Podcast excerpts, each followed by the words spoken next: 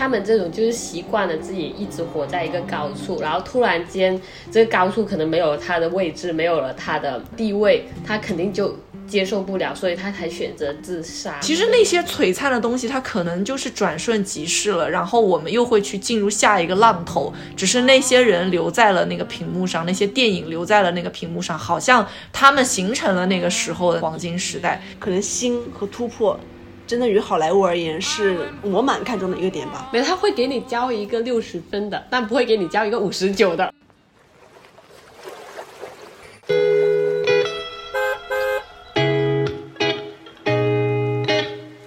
欢迎乘坐码头巴士，我是旅程记录者斯嘉丽。我是生活观察家陆以山，我是未知探索家 OK 海伦。让我们即刻发车，驶向城市。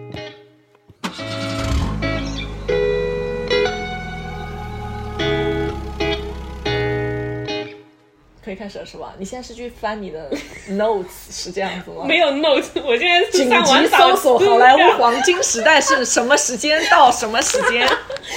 有具体的年代的，我好像没有去做特别的科普。没关系啊，没关系。今天我以为你会去百度百科看一没有下好莱坞的一个梗概简介对啊那那我稍微看了一下，你说，好莱坞是那个现在普通话的译名嘛，在但是我们以前是叫合理活的。这是你们那儿的译名。对，我是到很久很久之前后我才知道好莱坞是什么。对我因为我一直印象中就是好莱坞。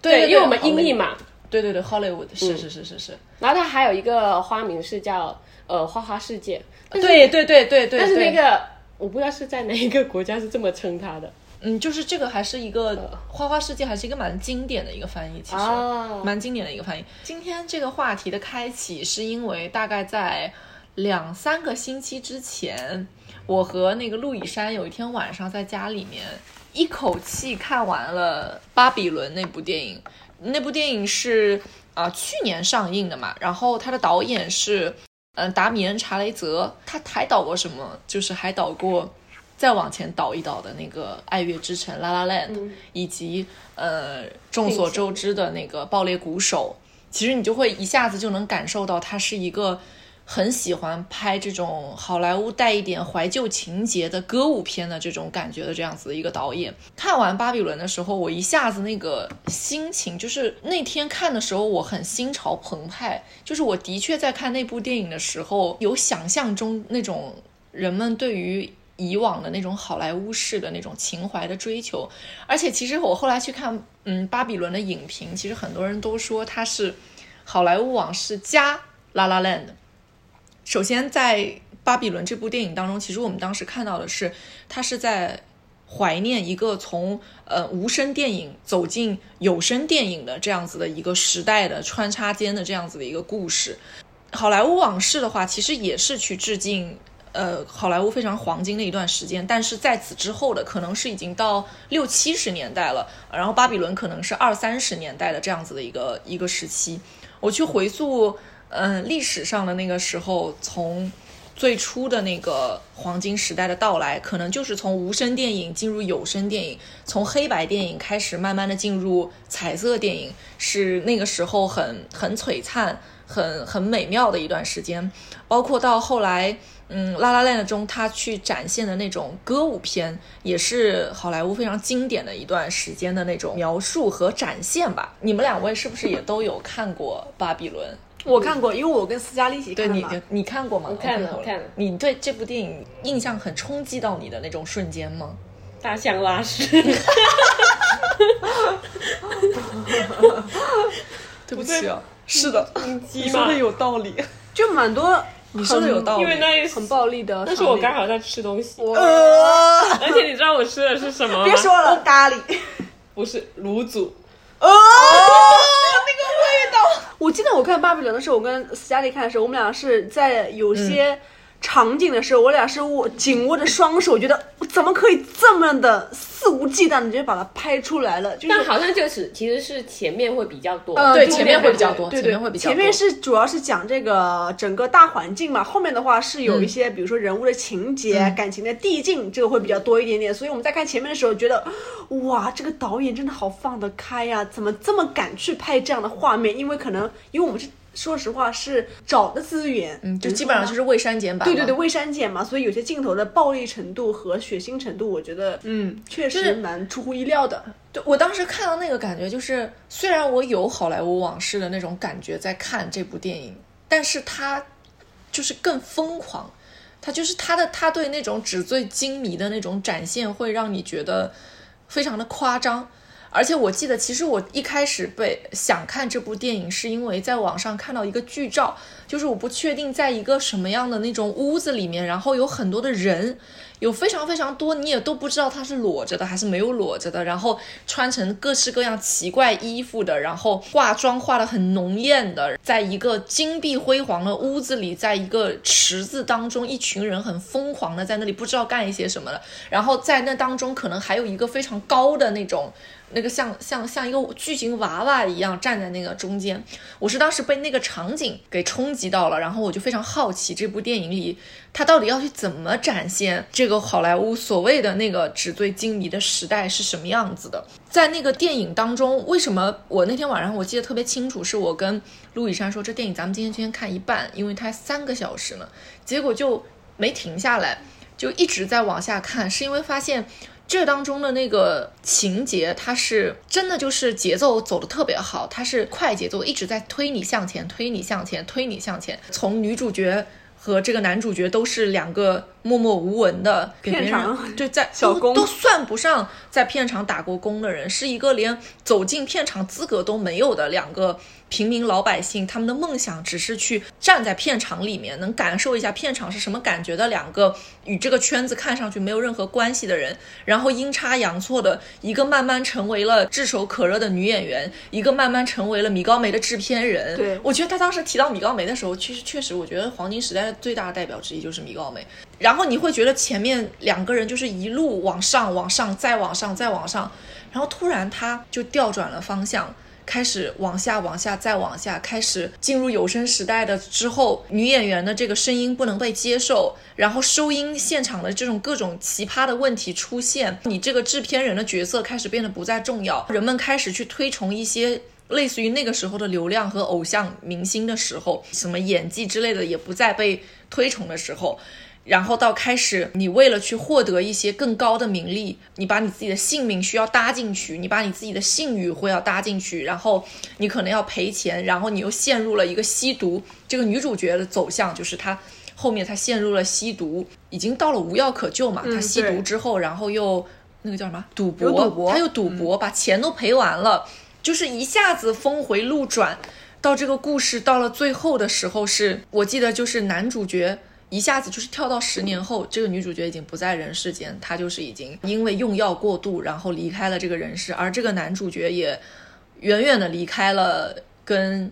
影视行业相关的任何行业，他成了一个普通人，然后他坐在电影院里重新看到那种去回溯自己。电影发展的一个那个瞬间的时候，我好像看到那儿我还哭了。嗯，其实你想想，它真的是一个挺卖情怀的一个瞬间，而且其实我们也许对于好莱坞的了解并没有那么多，但当时看到那个嗯转瞬即逝的场景的时候，和我当时看《爱乐之城》。那个女主角在最后走进那个咖啡厅，看着那个男主角在大脑中过了一遍他们这一生的时候，我一样的就是那种感动，就是是我觉得当时看这个电影还蛮大一个冲击的。其实我在看影评的时候，有看到很多大家都说，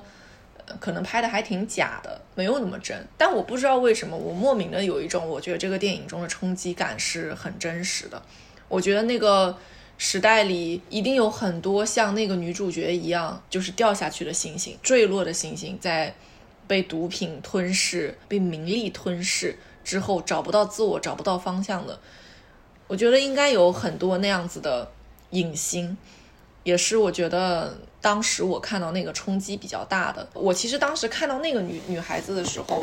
我心中其实第一个想到的是林赛罗。你让我讲了，我本来想说他应该会讲这个，对，因为他对他一想到他心中想到的那个女生，然后我本来想说林赛罗哈，因为在最开始准备这个话题的时候，就是有让大家写说自己小时候第一次接触到好莱坞是什么时候嘛。然后我其实回忆不起来，就是就像你们可能也没有办法仔细清晰的回忆出说我们最开始接触到好莱坞是什么时候，我就仔细去回想小时候，嗯，听到好莱坞是什么感觉，以及那个时候是什么。好像我第一次听说好莱坞是可能爸爸说，哎呀，这是个好莱坞大片。那个时候父母口中传递过来说，哦，从西洋传来的那种电影，它叫好莱坞大片。中央六套放的，对，但那个时候可能还是比如说像是什么。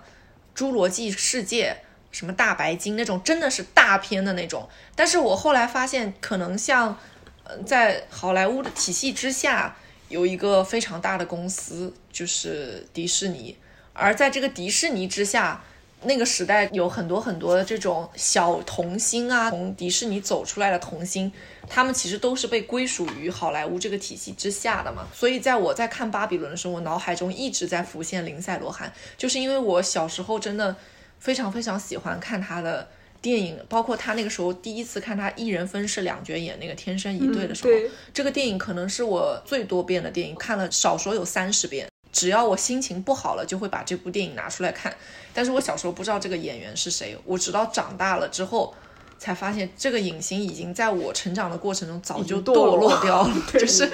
他已经没有了。我对他记忆就是那部电影，然后到后来可能有演那个贱女孩，嗯，然后演小记者大侦探那一系列的。那个时候她还非常的漂亮，她还是一个像天使一样的存在。但是等我再有一天去看她新闻的时候，我在想这个影星他长大他去哪儿了呢？他已经没有了，了，他已经因为吸毒，因为。和母亲的关系，包括因为他出柜等等各种各样的那种淹没性的新闻，他已经很难出来演电影了。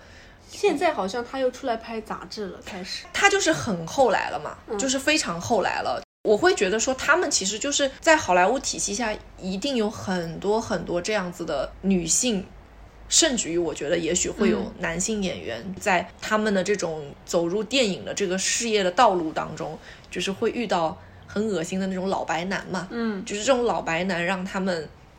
用资本控制了他们的这种成名之路，让他们一点一点的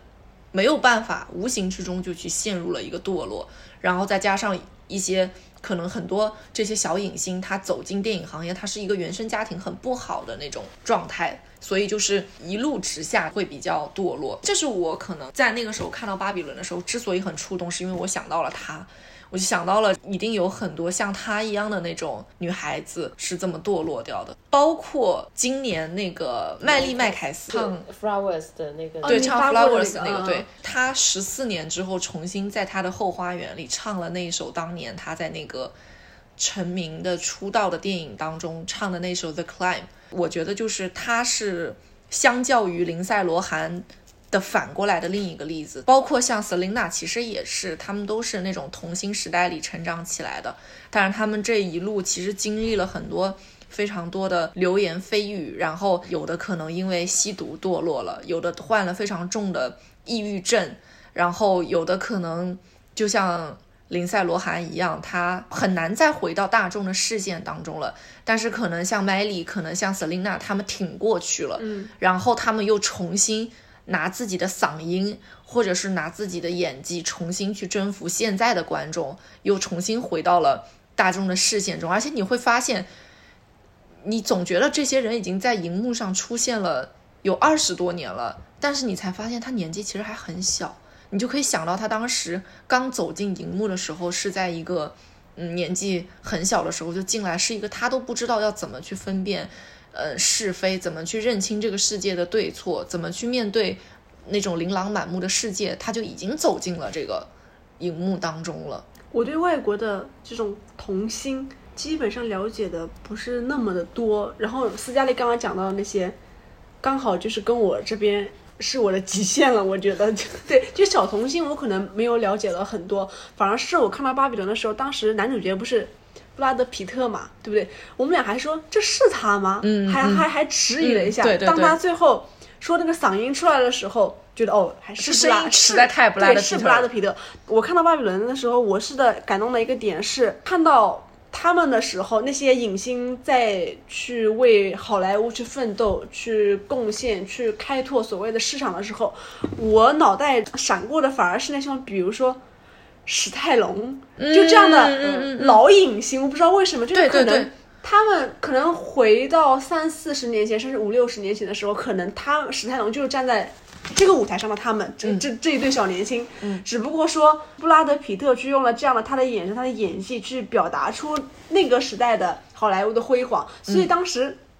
我脑袋中第一反应就是史泰龙，他站在那儿了。嗯，年轻的史泰龙他真的站在那边，他可能那时候我们不了解他的时候，他可能那个时候就是那么的英姿飒爽，可能他在片场的时候就是需要用他的真肌肉去跟别人格斗，去一遍一遍的 NG，一遍一遍的去什么摔跤啊等等。我又会想到，可能那时候我们不是也有国内的很多影星去好莱坞开拓市场嘛，就就会觉得。啊，他们进去的时候，好莱坞已经是一个相对规整、有体系化的这样的一个系统存在。他们进去的话，我觉得，嗯，算是一个蛮好的拓宽他们在世界上面声量的一个渠道吧。虽然他们在里面没有很好的说有一些火花出来，但是怎么说呢，也算是我们国人迈开这么的一步，然后尽量与国际化电影去接轨这样的一个里程碑吧，算是。我觉得你提到那个呃史泰龙的时候，其实就是我说的是父亲带我们去看呃好莱坞的大片的时候的那种那种状态，因为其实，在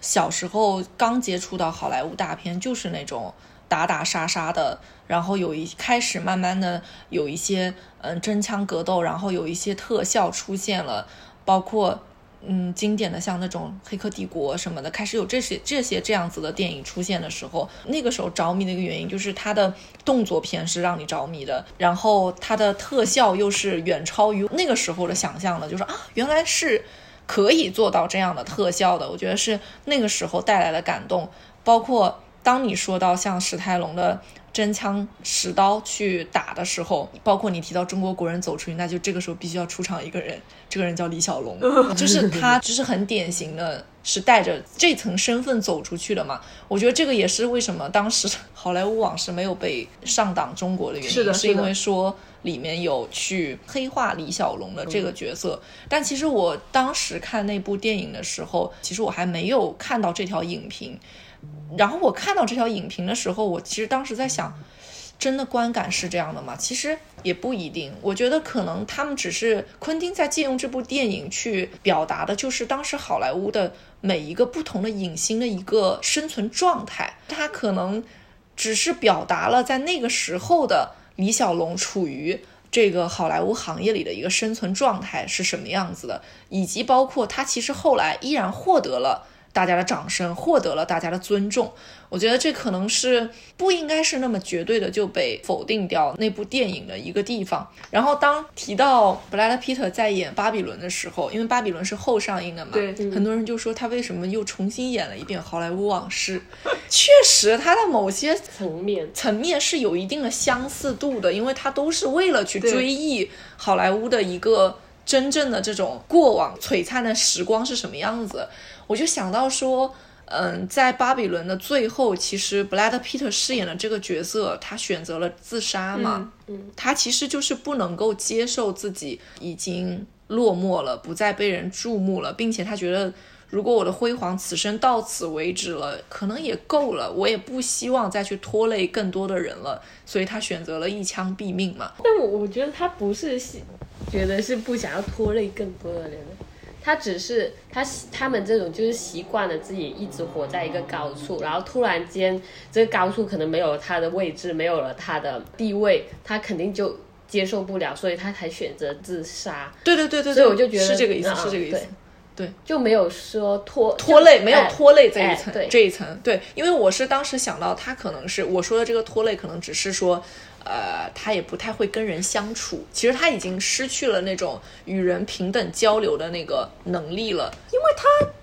在辉煌时期的时候，他不需要跟别人平等的去交流，别人都是来求着他，有剧本你去演。他在那个片场的时候喝得烂醉，照样导演一说，他还是能把最后一个完美的镜头给好了，一凑上。那条夕阳，对对对，凑上那片夕阳，他不要不不需要别人跟他去交流，他觉得他在了，他就是故事的中心。对对是，然后他可能一下子从中心就走下来了，这个是他选择告别自己这一生的那个方式。我当时就有想，他又演了《好莱坞往事》，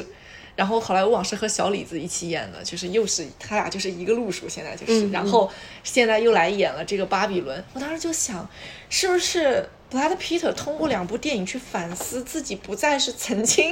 年轻时候的自己，不再是演那个无耻混蛋的时候的自己的那个样子。他现在也离开了好莱坞的中心，毕竟他年纪岁数也到了这个这个地方，有那么多的鲜肉来了，他自己也发腮了，然后他的生活事业都已经不是曾经那个最辉煌、最璀璨的时候。我就甚至于有一种他是通过这些电影去反思自己的演艺生涯的那种感觉，因为我觉得他演的。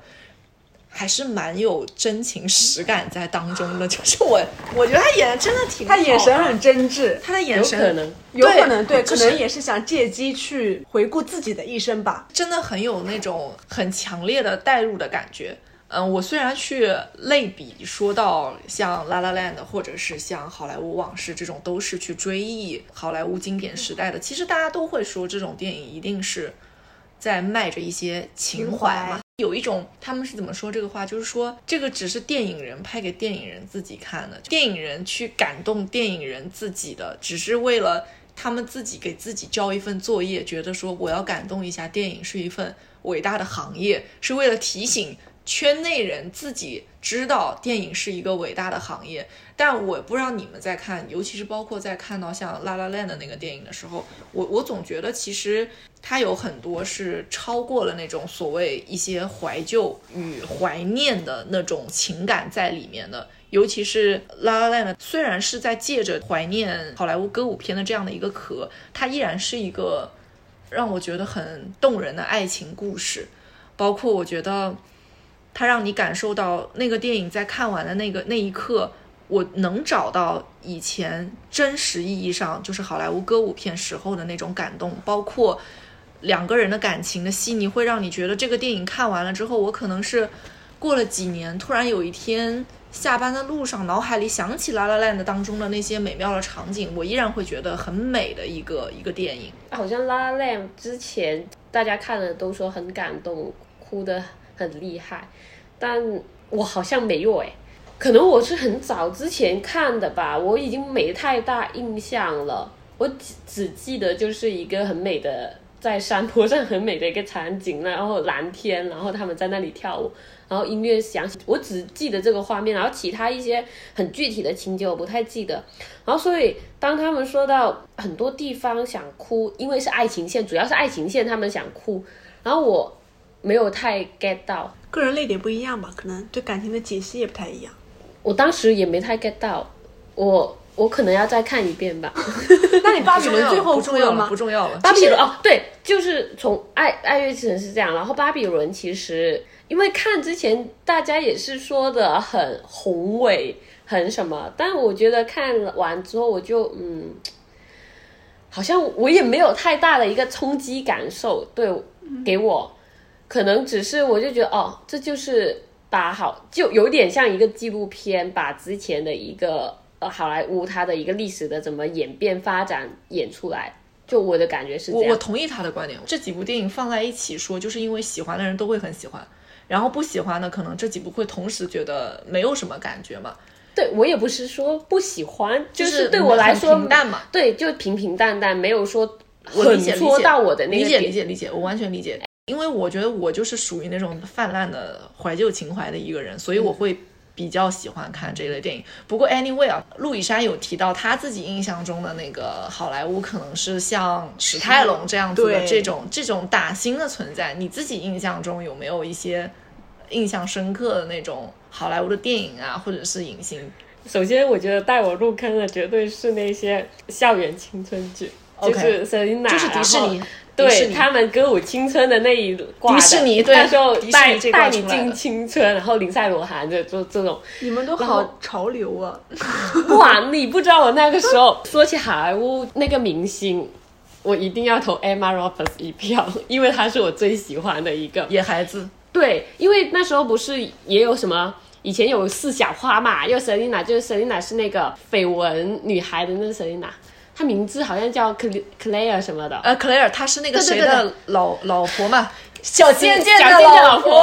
啊，也死侍的那个 死是的老婆然后，然后其中一个好像也是林赛罗韩，反正那四个女孩就是我还蛮喜欢的。然后我当然最喜欢就是 Emma Roberts，然后以至于她之后演的每一部戏我都有去看，他们演的那些戏都是比较青春年轻的，对对然后到对对对现在的话可能就是一些。漫威后面就是到漫威比较入坑的，然后漫威之后就是可能，呃，到我现在这个阶段，我可能会更喜欢看那种小众类型的电影。然后现在不是好莱坞有很多那种小众电影制作公司在那里发展嘛，比特别是那个 A 二十四，然后我觉得 A 二十四的出品就是还蛮精的，所以我现在就喜欢看这一挂的电影。所以可能刚刚说的一些很大的制作什么的，我就感觉他给我的感觉就更多是商业片的感觉。路易珊和 OK 海伦说的就将将好，它是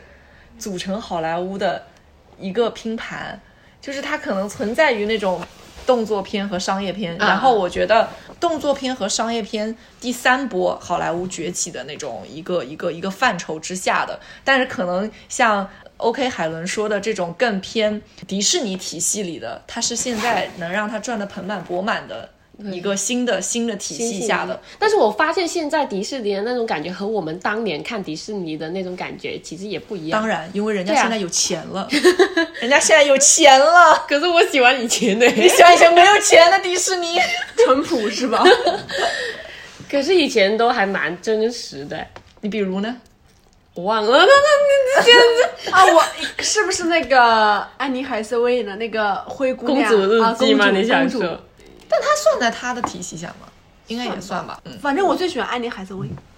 你是你是最喜欢安妮海瑟薇？就是女性当中，我觉得她的首先她的长相和她的整个气质是我很喜欢的，她的那种自如优雅。是我很喜欢，然后他的演剧的风格风格跨度嗯很大，因为他的长相，别人会觉得啊，可能只是一个花瓶，怎么怎么样，但我觉得他是有实力的，而且我觉得他是能够从商业和文艺片都是能够 cover 住的，因为当时我们现在看的《黑水》嘛，他不是演的那个妻子，他能够在那样的一个严肃话题下的影片当中，他也够能够出彩。她没有困于她的美貌，对。她的美貌是加分项，嗯。然后她可以就是变换自己的角色。呃，这个我觉得也可能是因为好莱坞的影星在这样的体系之下，为了突破自我的一些现状，而去随着好莱坞的体系，他们的一些自我的改变和成长。就其实你说到这个的时候，我觉得就是虽然大家这么多年以每年时时时刻刻都在会诟病好莱坞怎么怎么样，嗯。就是落寞了，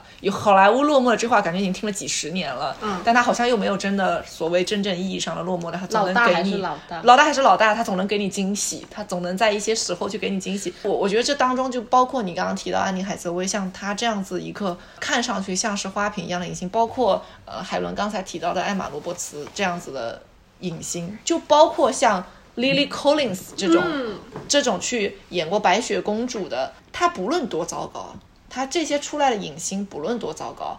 不论是哪个电影制作公司制作出来的东西，它的剧情哪怕再烂，你会发现它是一个完整的工业出来的东西。他的演技，至少这个演员的台词，他能是过关的。有的时候就是你看一些国内的一些流量，可能就是到了那种 这个表演课，请他先多上几节再出来演戏。就是我觉得至少在好莱坞的体系下，绝大多数的人不会给你一种说演技差到你觉得他需要回去上培训课的那种感觉，或者说今天这个电影已经不完整到已经是在欺骗你的那种程度。至少你会觉得你今天为他买单的这一张票。你总觉得说哦也行，就至少你会有一句还行吧，没有那么烂吧，总有一点能挑出来的东西吧。我是这种感觉，就是说它有很烂的，但它就算再烂，它也会让我觉得说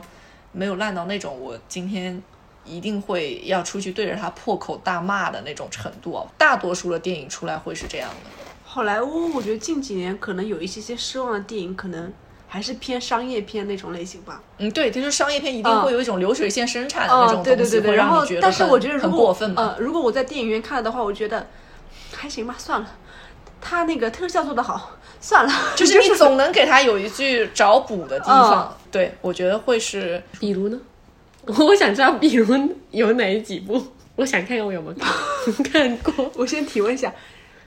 黑豹算好好莱坞的吧？算好莱坞算好莱坞，对不对？其实黑豹二我就就是烂嘛。烂嘛，对吗？啊，确实是是烂嘛？虽然我们烂 我们是漫威粉，对不对？但是我们也实话实说，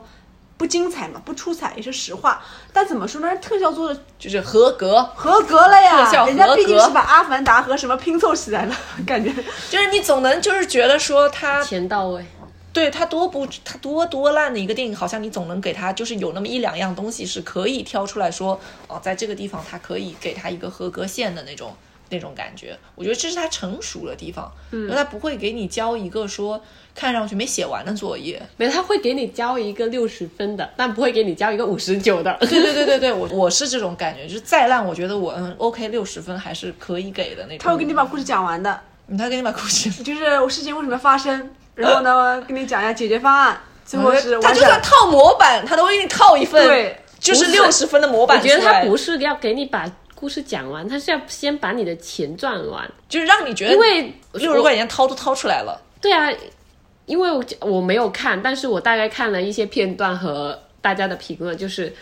大家一致评论就是他在消耗前黑豹一的那一个热度嘛，热度。然后还男主的一个，因为男主去世然后可能就借这个热度去讲他们的王国的事情，但是其实根本好像也没有讲到太到位，也没有讲个所以然。嗯，所以他也不是说给你交作业，他只是想把你最后这一波钱给赚了。该割的韭菜我先割干净了，绝对必须不能就是再生。但我觉得除了好莱坞有这种情况，其他所有的工业体系，对啊，就好像国内的电影。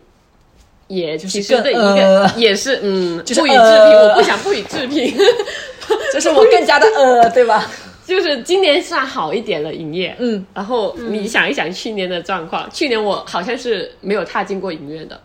啊，我们好像像也没有，嗯，不是咱们去年有好像好莱坞影院，好莱坞也没有吧？？半年都在家里哦，，sorry，忘记了？你忘记了吗？二零二二年刚过去没多久，反正我好像很久没有他进影院了，然后时隔了那么久，然后今年看的第一部影院还是上一次跟斯嘉丽去看的那一部《蚁人》啊，对，哎，蚁人就是我就是这种感觉。你说他特别精彩吗？特别牛逼吗？好像也没有。但是那个量子轰炸，那个特效轰炸完，我说这钱，你看你就是为他买单了呀没有，他比六十分好一点，七十七十八十吧他的。笑点还是在的哎呀，它还是有一一定的笑点在的。人家可能是良好，不是不是合格，可对它能稍微好一点，优于合格一些，可能比但也没有到优秀，对，但也没有到到优秀。就至少你会觉得啊，嗯复联复联出来的这个已经是一个短期时间内能看到的相对合格的作品了。当我说出下面一些人的名字的时候，我觉得你们可能就知道那个黄金时代是到底为什么成成为黄金时代了。比如说在那个时候有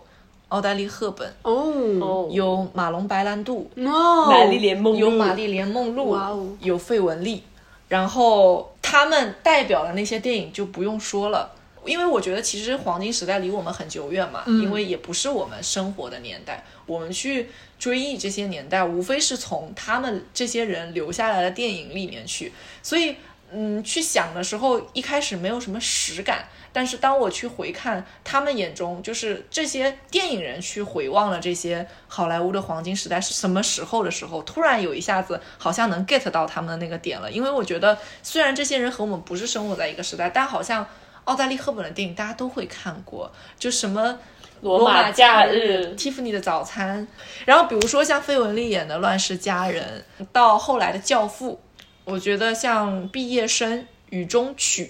然后这些电影，以及像希区柯克的一系列电影，对，就刚才提到的这些电影和影星，大家名字都很熟悉。其实我觉得都是在我们嗯小的时候潜移默化之中，其实已经感受到过那个时代的魅力了。我觉得我们后来去聊到的。嗯，不论是今天刚刚一开始说到什么《侏罗纪公园》啊，那个史泰龙啊，包括后来我们去讲的一些嗯青春校园的电影，这些都已经是被归统于后来的进入好莱坞的这种商业大片的时代了。我觉得，包括到后来，可能嗯，我们印象中，在我成长的过程中，有很多像类似于一些后天啊等等这样的灾难片，其实也在好莱坞的很长一段时间里非常盛行，以及到了像嗯《阿凡达》这样子的三 D 电影出现之后，也是让好莱坞进入了一个全新的时代。我仍然记得好那个《阿凡达》上映之后的长达十年的时光里，迪士尼一直在追随卡梅隆的那个脚步，然后去疯狂的进入这种三 D 的世界，然后去架构一个它的全新的宇宙，呃，也是。但我觉得在那之后，也是迪士尼开始狂盛的一个十十几年的这样子的一个时光。在你们眼中，你觉得好莱坞体系是走向衰落了，还是它更加完善了呢？你们会对它，或者说换一个问法，就是你们会对它的未来更有所期待吗？嗯，我觉得有期待，但不多。为什么？那你对中国电影有期待吗？有啊，当然有期待啊。就是，首先对好莱坞的电影有期待不多，是因为，嗯，是经过这一段时间，包括这几年对他的那个电影的反馈来看哦，出彩的确实没有那么多嘛，对吧？就是从量上面来看，这个比例确实在逐年的降低，逐年的减少。就是未来，如果说它出现一个转折点，能够引领好莱坞，哎，我们开始开启新的一个呃流派了，开始一个新的所谓的宇宙了，那我觉得我们是可以值得期待的，因为未来嘛，谁都说不准，是我觉得这种期待是有的。我我知道你的意思，是不是有一种那种感觉，就是其实，在每一个关口处，可能都有突然一个。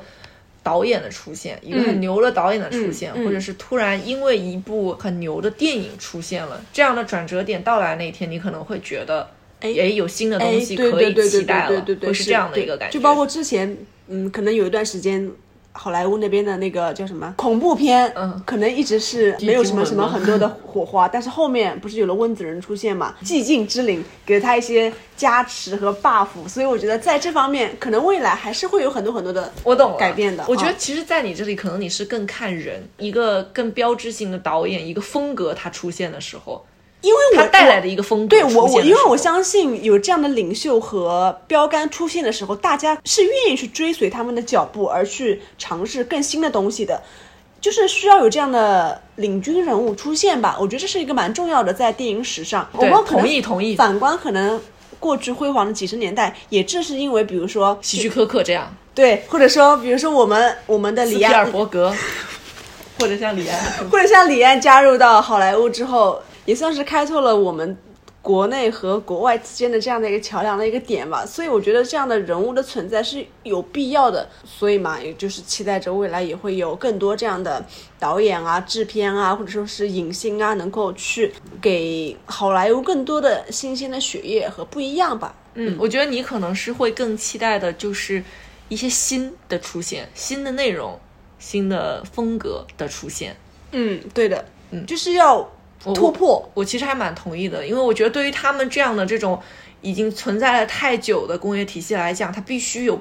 没有办法，它它即使很痛苦，它可能必须要有不停的推陈出新的东西，才会去被人记住，才会去嗯让人更愿意去一直跟随他的脚步。嗯嗯，就是人家都说了嘛，说世界上这么多的故事，好莱坞基本上已经把。都都拍了讲的都讲都讲完了，不管说从利益方面，还是说从大众的认可度来说的话，我觉得他必须要去突破、去创新。这个当然也是，不管是好莱坞还是其他的领域，都是需要去做到的一个点吧。所以我觉得你刚刚讲的说，对，在我这边可能新和突破，真的于好莱坞而言，是我蛮看重的一个点吧。我没有觉得是说它是衰落还是更完善的，就我觉得可能是跟着时代的变化和这个。时代想要看什么和观众想要什时局想要什么，然后产生变化的，就好像你刚刚说到的黄金时代，可能我们现在看起来那时候是黄金时代，那是因为可能当时候电影业也非常的繁荣发展，局限性可能也没有那么多。然后现在可能规矩多了，局限性可能多，但是现在可能又科技发达了，就是可能展现的东西都不一样，可能到过个几十年，人家看回我们这个时代，又可能这个觉得是是一个黄金时代，就可能我要觉得怎么看。然后我觉得现在好。莱坞比较好的是它，嗯，除了那几巨头刚刚说的几巨头之外，就是我刚刚不是也提到有呃，比如说 A 二十四这个这种小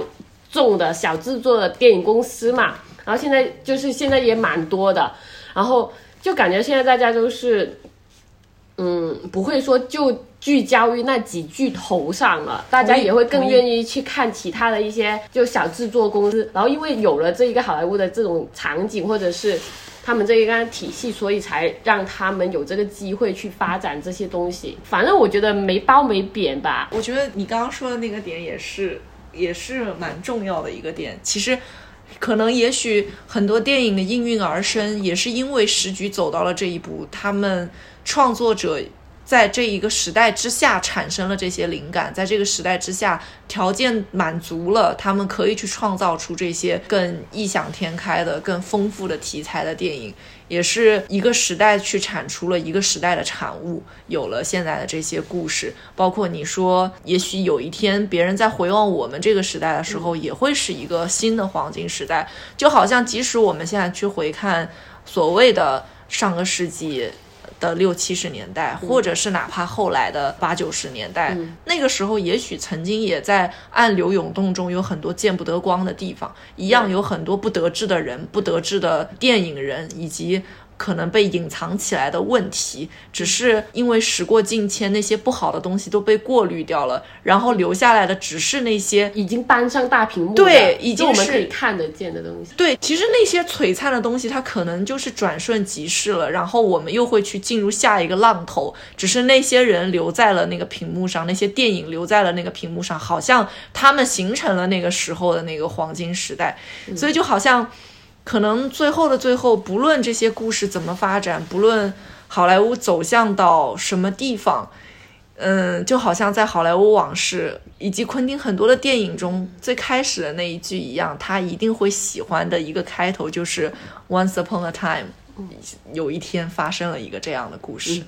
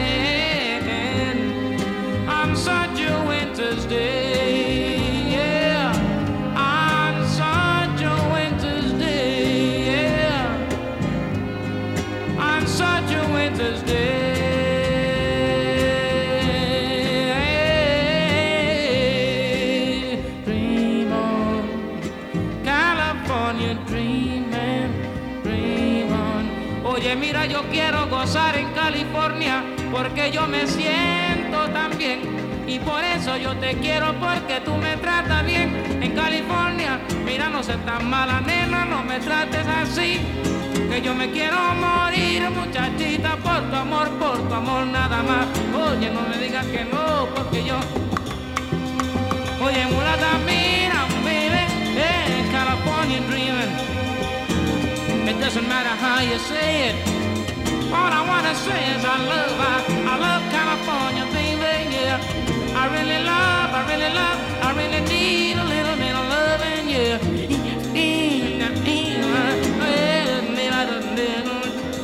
I really